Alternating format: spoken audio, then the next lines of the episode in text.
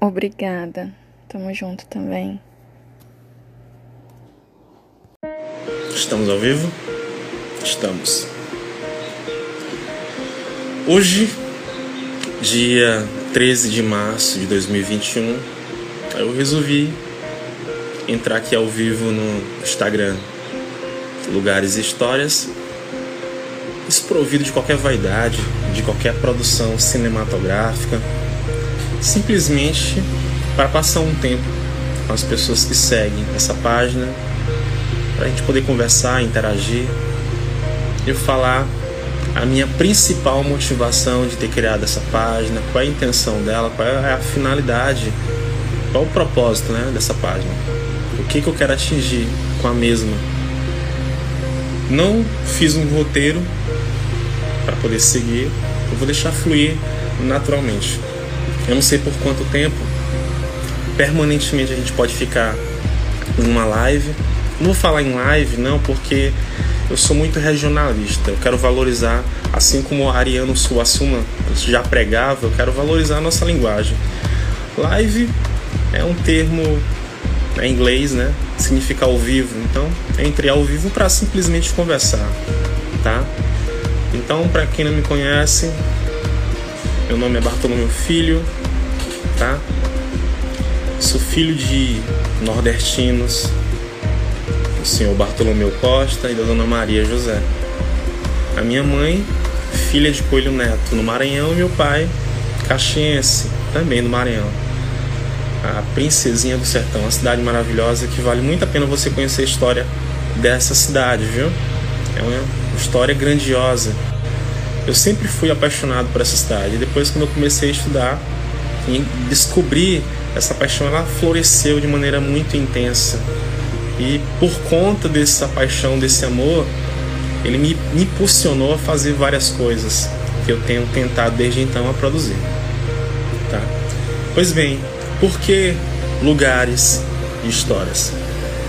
Porque a intenção dessa página é promover a história de personagens que ficaram esquecidos, apesar da sua grande importância, por um motivo ou por outro, não tiveram essa notoriedade devida.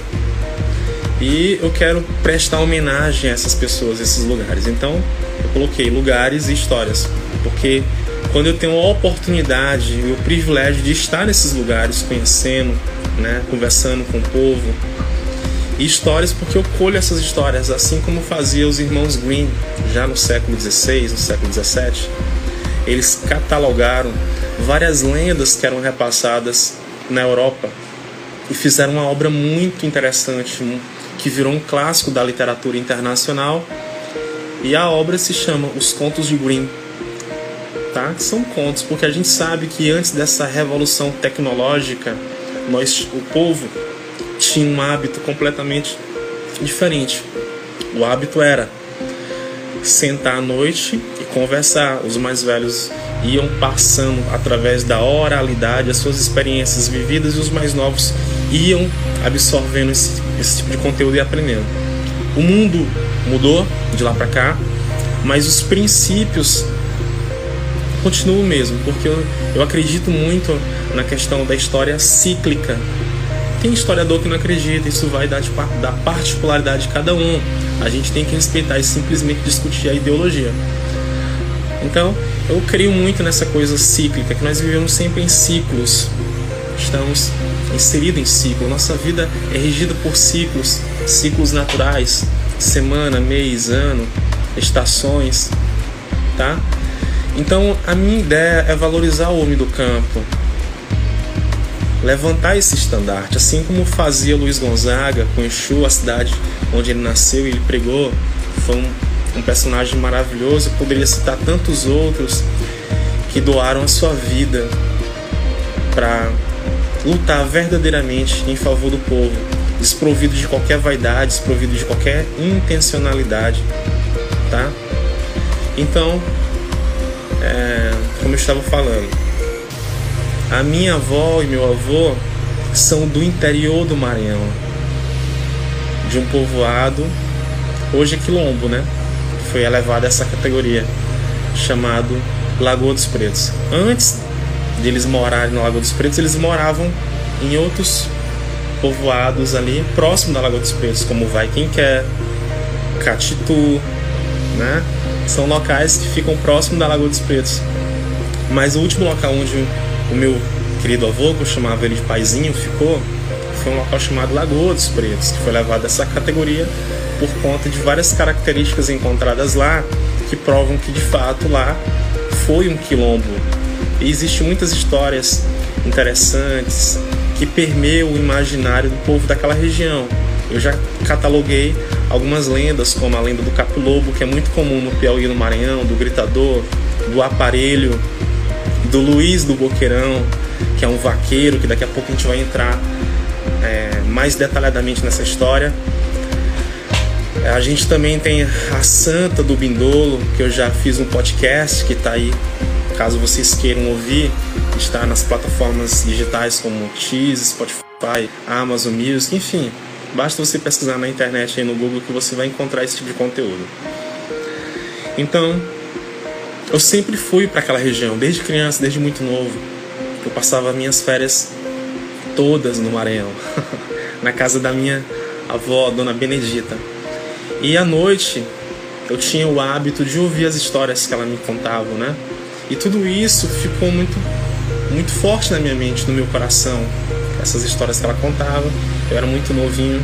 Algumas histórias é, eu sentia medo quando ela contava, então à noite eu não saía para ir na casa do meu primo Luad conversar, porque lá na época não tinha energia elétrica, era tudo na lamparina, na vela. Inclusive eu comprava querosene lá na Limeira, que é um povoado um pouquinho na frente, né? Que tinha uma grande quitanda que a gente ia comprar lá Zol, ia comprar, ia comprar o fundo do meu avô, né? Eu ia de bicicleta. Então naquela época não tinha energia elétrica. Era na lamparina. Então à noite ela contava essas histórias, eu ficava ali a imaginar. Meu avô, um grande caçador, um grande agricultor, corajoso. E pelo que eu eh, consegui entender, a... desculpa, a minha avó e o meu avô, eles são descendentes de cearenses. Quando aconteceu há muito tempo atrás uma grande seca no Ceará, eles migraram do Ceará para o Maranhão. Então, até onde eu sei, eles são descendentes cearenses e se instalaram no Maranhão e aqui ficaram. E lá ficaram, né? Eu tô no Piauí, tô em Teresina, gravando nesse exato momento. Então, quando eu fui amadurecendo, quando eu fui crescendo, eu fui percebendo que esse local foi se modificando muito fortemente. É claro que o mundo muda a todo momento, as pessoas mudam. Então eu senti uma necessidade de registrar. Registrar para quê? Registrar para as futuras gerações terem uma espécie de documento que elas possam entender como se deu a história daquele lugar, as pessoas. Porque naturalmente, no processo natural da vida, os mais velhos vão morrendo e essas histórias vão se perdendo.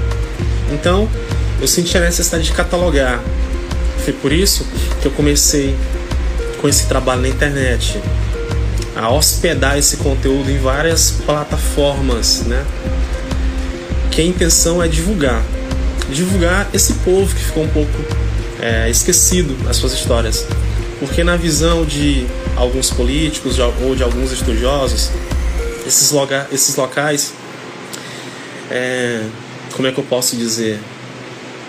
Não mereciam um destaque em especial porque na visão deles não tinha nada que fosse relevante para que levasse, um, motivasse um estudo específico naquela região. E como eu sou fruto dessa região, eu entendo sim que ela é relevante, que ela é necessária. E aí, Osana, tudo bem? Estou aqui contando um pouco a história aqui do, da intenção do Instagram, contando um pouco da história da Lagoa dos Pretos. E aí, tudo bem contigo? Então, voltando, eu comecei a catalogar, a catalogar as histórias desses locais, desse local específico da Lagoa, e a criar podcast, a inserir nessas plataformas. Porque, como eu falei, com o tempo essas pessoas vão, vão morrendo e muitas coisas vão se perdendo porque é passado pela oralidade, né? Então, você acaba perdendo a sua identidade cultural.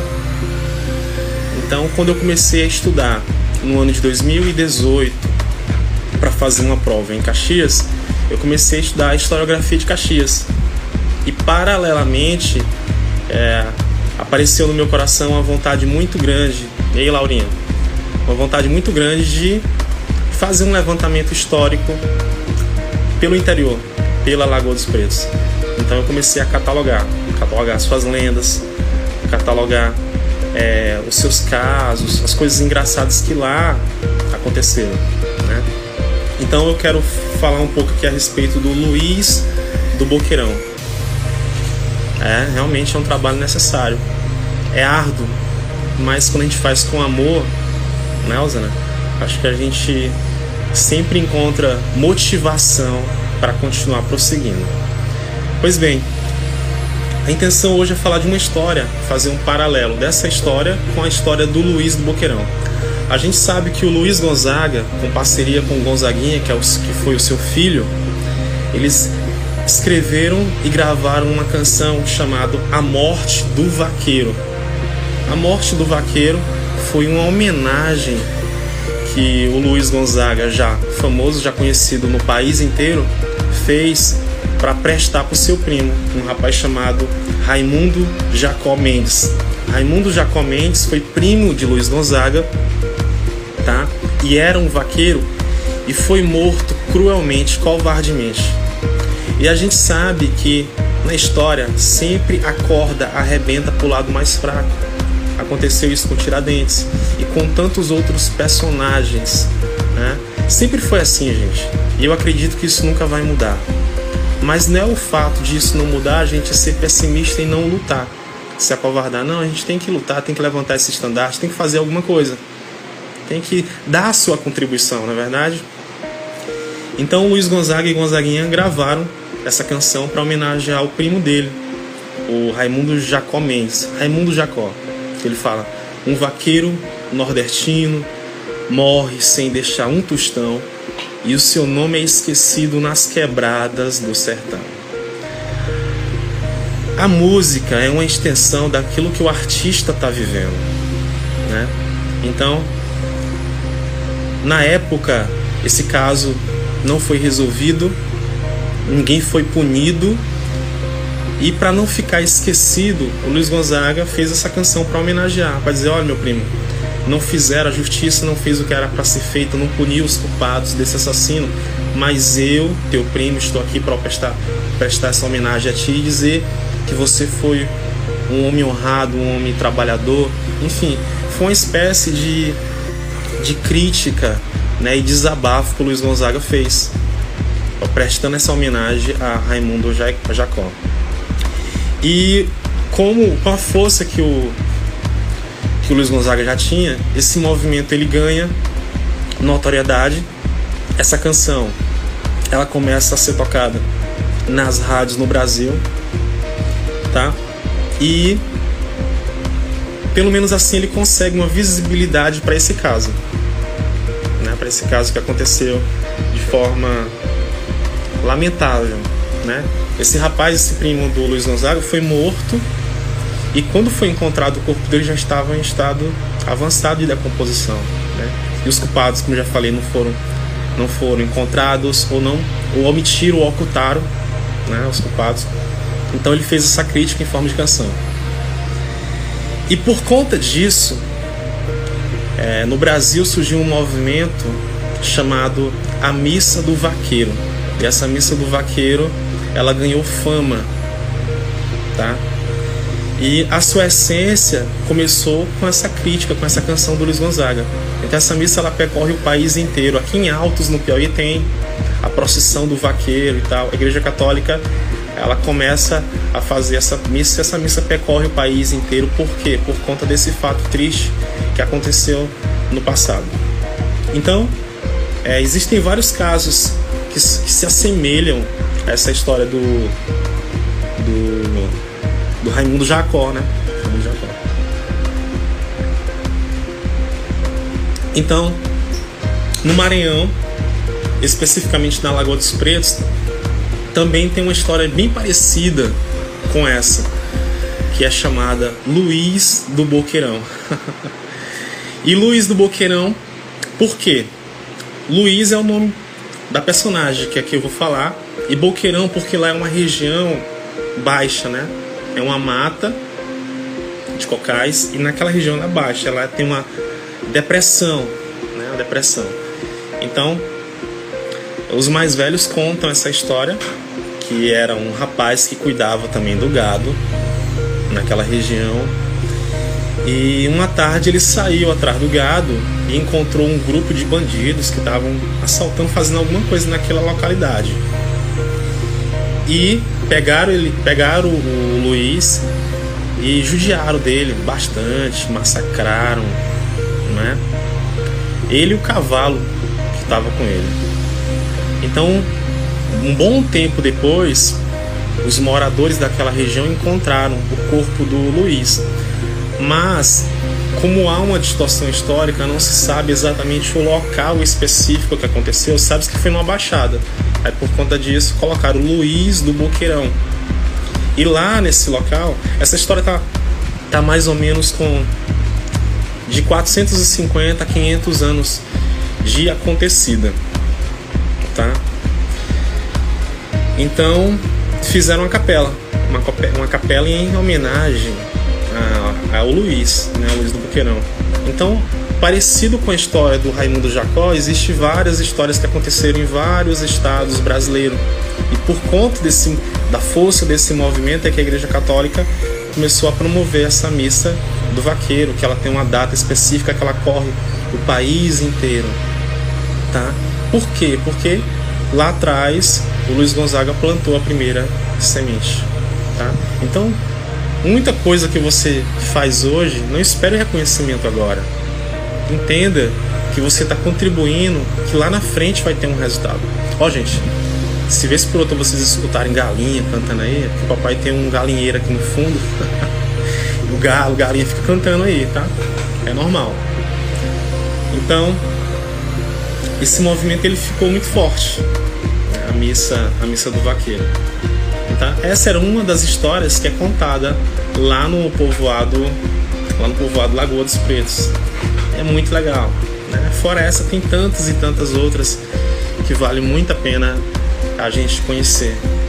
Mas a, a história que me chama mais atenção, de todas essas que me chamam muito atenção, é a história da Santa de Ouro, que ela é real, tá? Essa história ela é verídica, ela aconteceu.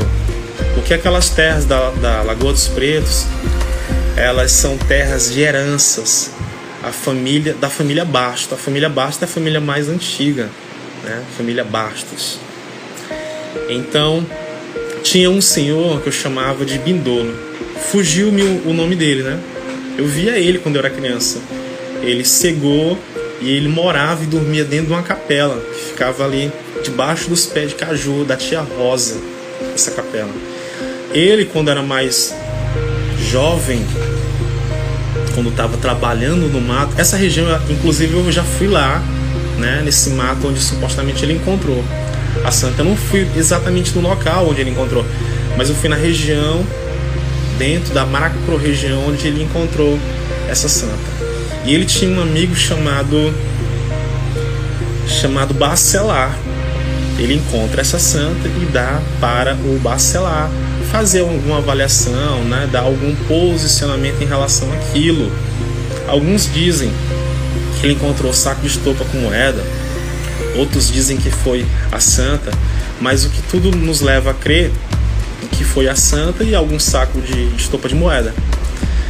E o que me chama muito a atenção, que me deixa completamente perplexo, é o seguinte: quando você vai estudar a história de Caxias, a padroeira de Caxias, né, foi uma santa, é uma santa, que era para ficar no bairro mais velho de Caxias, que é o bairro Crise dela, em uma igreja, né? E ela some. Então, na minha concepção, eu faço uma ligação entre essa santa que desapareceu de Caxias com a santa que foi encontrada no povoado, porque a Lagoa dos Pretos dependendo do caminho que você faça para chegar lá, tem o que é pelo Poço Danta que é a mesma estrada que leva para Aldeias Altas, que tem em média de 28 quilômetros. E o caminho das sete curvas, que tem em média aí 10 quilômetros. É uma distância desprezível, é muito próxima, muito pequena. E é, como já foi provado que a Lagoa é um povoado quilombola, tá? E a gente sabe que o período escravocrata no Brasil ele se dá é, do ano de 1532 até quando sai a Lei Áurea no dia 13 de maio de 1888, já no século XIX, né? do século XVI ao século XIX. Então, eu acredito fielmente que essa santa ela foi roubada, aconteceu alguma coisa foi levada para esse povoado, que na, nessa época ele já era habitado, né, habitado pelo, pelos negros e tal, já acontecia esse movimento lá. Então, a intenção desse Instagram é evidenciar essas histórias, evidenciar esse povo, trazer a importância dele, a contribuição dele. Então, se esse fato, se eu conseguisse provar de alguma maneira, o nome da família Basto tinha que estar inserido dentro da história de Caxias. Dentro da história de Caxias. É, como eu falei, alguns locais do Maranhão, próximos especificamente da, do município de Caxias, são estudados porque nesses locais nasceram grandes personagens como Raimundo Teixeira Mendes, como Antônio Gonçalves Dias, né? Que o Raimundo Teixeira Mendes, ele foi que fez o lema Ordem e Progresso, enfim.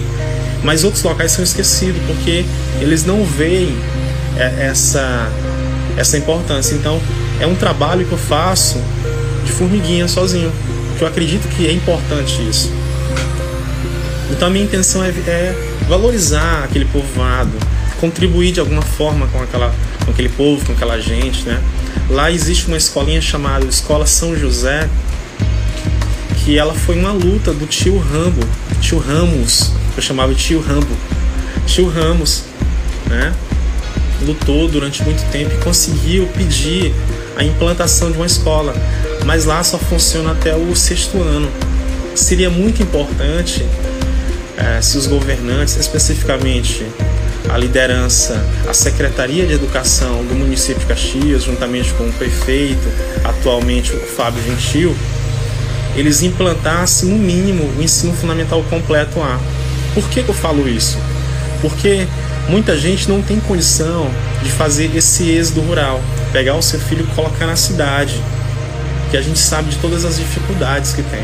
Então, se lá funcionasse todo o ensino fundamental completo, que a gente chamava antigamente de quinta série, sexta, sétima, oitava série, hoje a gente chama com outra nomenclatura, que é sexto ano ao nono ano, evitaria o menino sair muito novo do povoado, que ficaria ali, próximo da sua família. A família e a educação junta, elas conseguem é, trabalhar melhor, né? A professora que atuou durante muito tempo lá foi a professora Margarete, que aconteceu inclusive um episódio muito triste com ela. Atualmente a gente tem duas professoras substitutas, eu não sei se elas são contratos ou se elas são efetivadas, ou se são comissionadas, ou se são concursadas. Enfim, elas estão por lá fazendo esse trabalho com a comunidade, né? As crianças da comunidade. Então, a minha a minha ideia é seria pedir ajuda para as autoridades para implantar pelo menos o ensino fundamental completo lá. Outra causa também que eu acho muito importante, essa causa da religiosidade, da religião. A religião, quando a gente fala em religião em si, a religião pura, aquela que vem do termo latim religar, religar a Deus. Então tudo que religa a Deus é bom, tudo que religa a Deus é legal, transforma a vida, né? Então, Lá tinha uma capela, as primeiras capelas feitas de pau a pique, elas caíram. Foi feito mutirão e a liderança hoje está o, o Mano, a gente chama ele de Mano, né? Ele conseguiu algum apoio político e a contribuição da própria comunidade construiu levantar, conseguiu levantar uma igrejinha. Mas essa igreja ainda falta ser finalizada, ainda falta rebocar, colocar azulejos, né, finalizar portas, janelas. Então assim, eu sei que o trabalho especificamente dessa categoria seria as dioceses de Caxias, né? A, a, ligada à Igreja Católica de Caxias. E todas essas igrejas, as igrejas católicas, elas não são desmembradas. Elas são, elas respondem à autarquia maior que é o Vaticano. Mas as representatividades que tem no Maranhão, e a gente sabe que antigamente religião, é, igreja e Estado eram unificadas, eram uma coisa só. Mas eu queria que vocês olhassem com atenção os líderes religiosos, olhassem para aquela comunidade para tentar finalizar aquela capela. Então o povo tem um local específico para fazer suas missas, né? Para poder prestar os seus cultos, já que o país é um país laico. Eu não professo a fé católica. Eu respeito muito, né? Respeito muito essa religião. Mas é, diante dos fatos históricos que pesam nos ombros da Igreja Católica e por outros motivos também, eu não professo essa fé, mas eu respeito. Respeito e entendo o papel, a importância da igreja na sociedade. Tá? Então, eu queria que alguém envolvido com as dioceses, com as igrejas de Caxias, olhasse para lá, ajudasse aquela comunidade a finalizar aquela capela que é tão importante, tá? E uma outra ideia que eu tenho um desejo muito grande, que às vezes eu penso que pode ser até, até uma utopia da minha cabeça, é fazer uma espécie de museu dentro do perímetro da escolinha São José, ficasse lá dentro. Quê? Porque nesse local específico ficaria os materiais, os livros, tudo aquilo que ilustrasse e reconstruísse e contasse a história daquele povoado, para quando os meninos, as crianças estiverem estudando e a professora perceber a importância da temática, a interdisciplinaridade, ou então mesmo quando estiver estudando a história ou a geografia, valorizar e evidenciar a história daquele local, porque aquele local também está inserido na história do município, na história do estado, assim também como na história do Brasil. É claro que dentro da, da história a gente tem subdivisões, história mais regionalista, história mais nacionalista, enfim. Mas a importância daquele povo, mostrar para as crianças e aquilo gera nela um sentimento de pertencismo, uma valorização do seu povo, um povo que conhece a sua história, que conhece a sua gente, ele é autocrítico, ele vai saber se defender, ele não vai cair pela oratória dos maus intencionados, né? Então, a minha intenção era essa. Não é nada de outro mundo, né? Eu sei que isso faz parte da competência que registra a Secretaria de Educação, patrimônio histórico do município de Caxias. Então, fazer uma espécie de museuzinho lá dentro, né? E trazendo esses utensílios que já foram encontrados. Lá já foi encontrado ouro, moeda. Eu, eu tô com uma pedra que pertencia à minha avó, que ela me contava essa história quando eu tinha 10 anos de idade. Ela chamava Pedra do Corisco. No imaginário popular, da forma como ela me contava, ela dizia que quando tinha chuvas, essa pedra caía no trovão e tal, ficava sete anos no solo, depois de sete anos ficava na flor da pele e tal, na flor do solo, né? E tem uma história em volta dessa pedra. Mas eu fui, pesquisar e percebi que não é bem isso, né? Isso faz mais parte do imaginário desse povo. Vou pegar a pedra aqui para mostrar para vocês.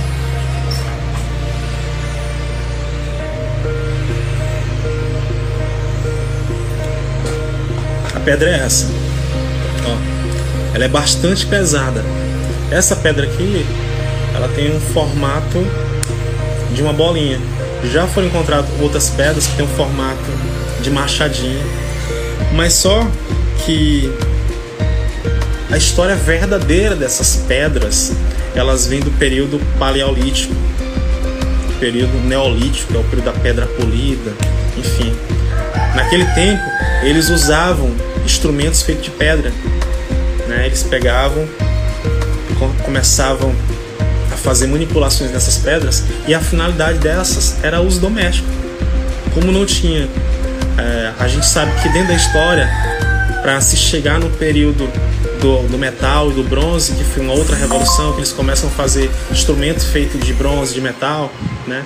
que ali já é um outro processo histórico, mas antes disso, os instrumentos eram usados né?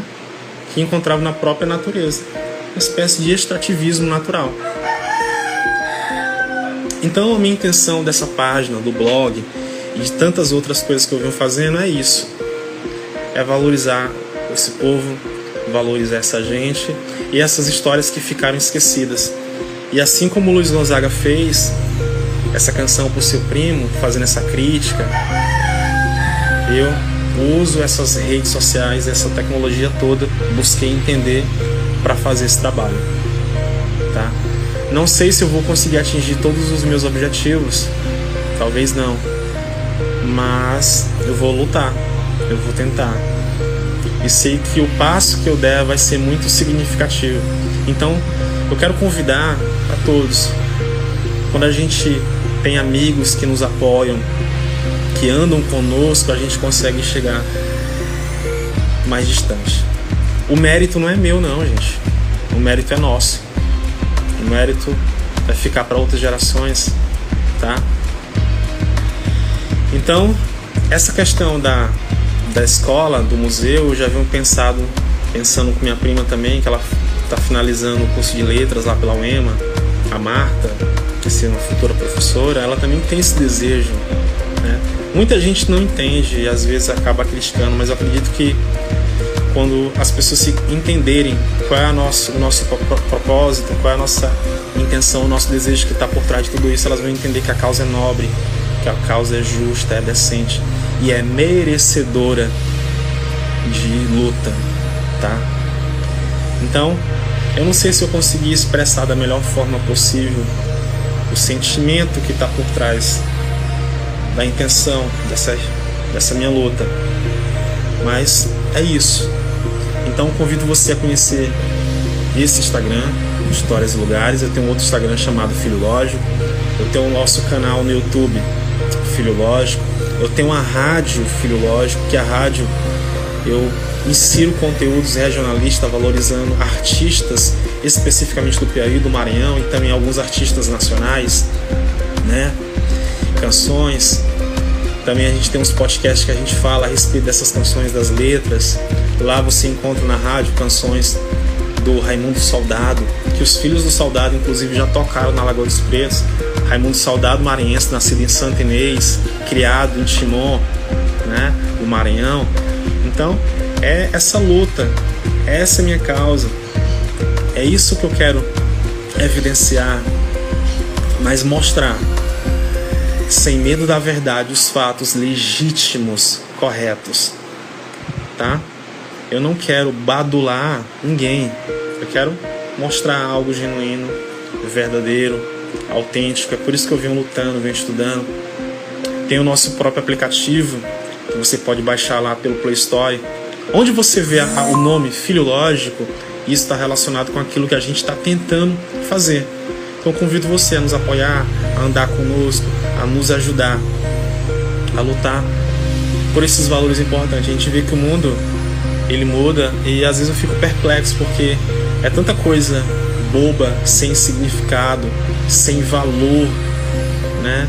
Uma pobreza em todo aspecto que as pessoas evidenciam e às vezes elas fecham os olhos para lutas importantes, para histórias que merecem sim um destaque, que merecem sim uma luta.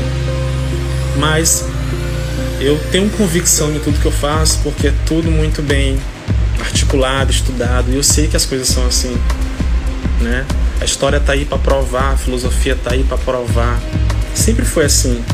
Quando você tenta promover algo, é, parece que é um confronto, né? Você não se conforma. Então, pelo menos eu uso para o bem, eu uso tudo isso para mover, para gerar a verdadeira cultura.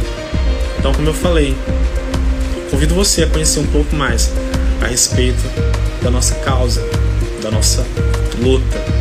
Tá?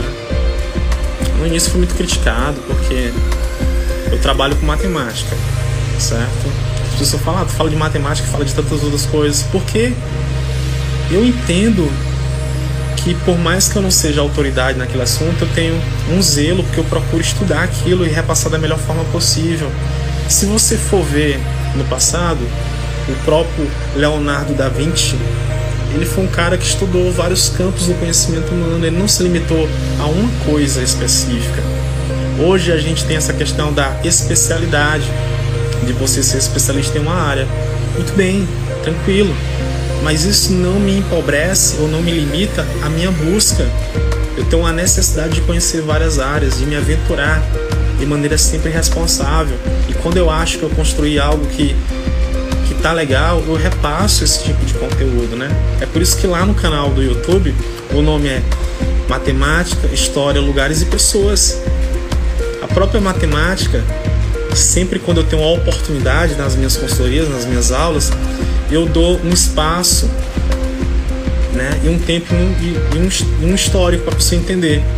Porque tem muita gente que pensa que aqueles teoremas, aquelas definições, aqueles conhecimentos matemáticos nasceram assim, de uma hora para outra. Não.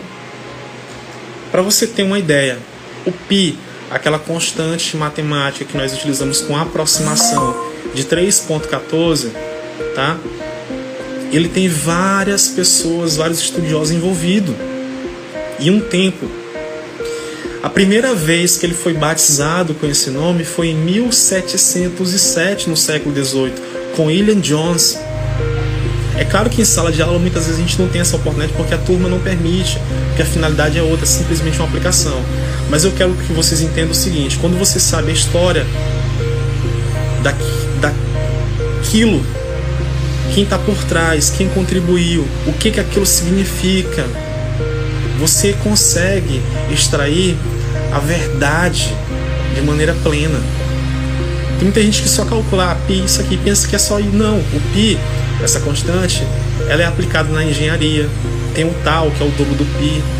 Tem personagens, tem os filósofos, tem pessoas que estão envolvidas nessa história. Então, quando você entende um momento, um histórico, um histórico, você consegue compreender a grandeza que está por trás de tudo aquilo. Uma outra crítica. Tem gente que estudou a vida toda ou estudou matemática, mas não sabe nem o que significa a palavra matemática. Não entende a sua etimologia. É importante a gente entender, tá? A palavra matemática ela vem do grego. Ela é duas, a união de duas palavras. Ela significa literalmente saber pensar. Então a finalidade da matemática é fazer com que você pense. Para quê? Para resolver problemas, para encontrar soluções criativas, elegantes, para otimizar, né? para resolver. Então, até na sua vida particular, quando você está diante de um problema e você pensa para resolver, você está usando matemática. Aí você pensa, ah, isso parece muito com filosofia. Mas na verdade, o conhecimento humano ele nasceu na filosofia. Os primeiros filósofos gregos eram matemáticos, Demócrito, Pitágoras, tantos outros, Tales de Mileto, enfim, então as histórias elas são importantes porque elas te dão o embasamento, elas te dão um senso crítico, elas te dão uma valorização, elas te dão uma defesa para não cair nas mesmas conversas. Gente, não existe nada de novo. Tudo que existe abaixo do sol já foi feito. Eu vi uma fala do Juninho Afran guitarrista da banda Oficina de Três, muito legal e eu concordo plenamente com o que ele, com o que ele disse. Você fala assim, ah, não existe nada de novo, é, mas na época de Salomão não tinha celular. Mas qual é o princípio do celular? Não é a comunicação? Você fala, é, naquele tempo tinha sua comunicação, era pombo, era sinal de fumaça, mas eles se comunicavam.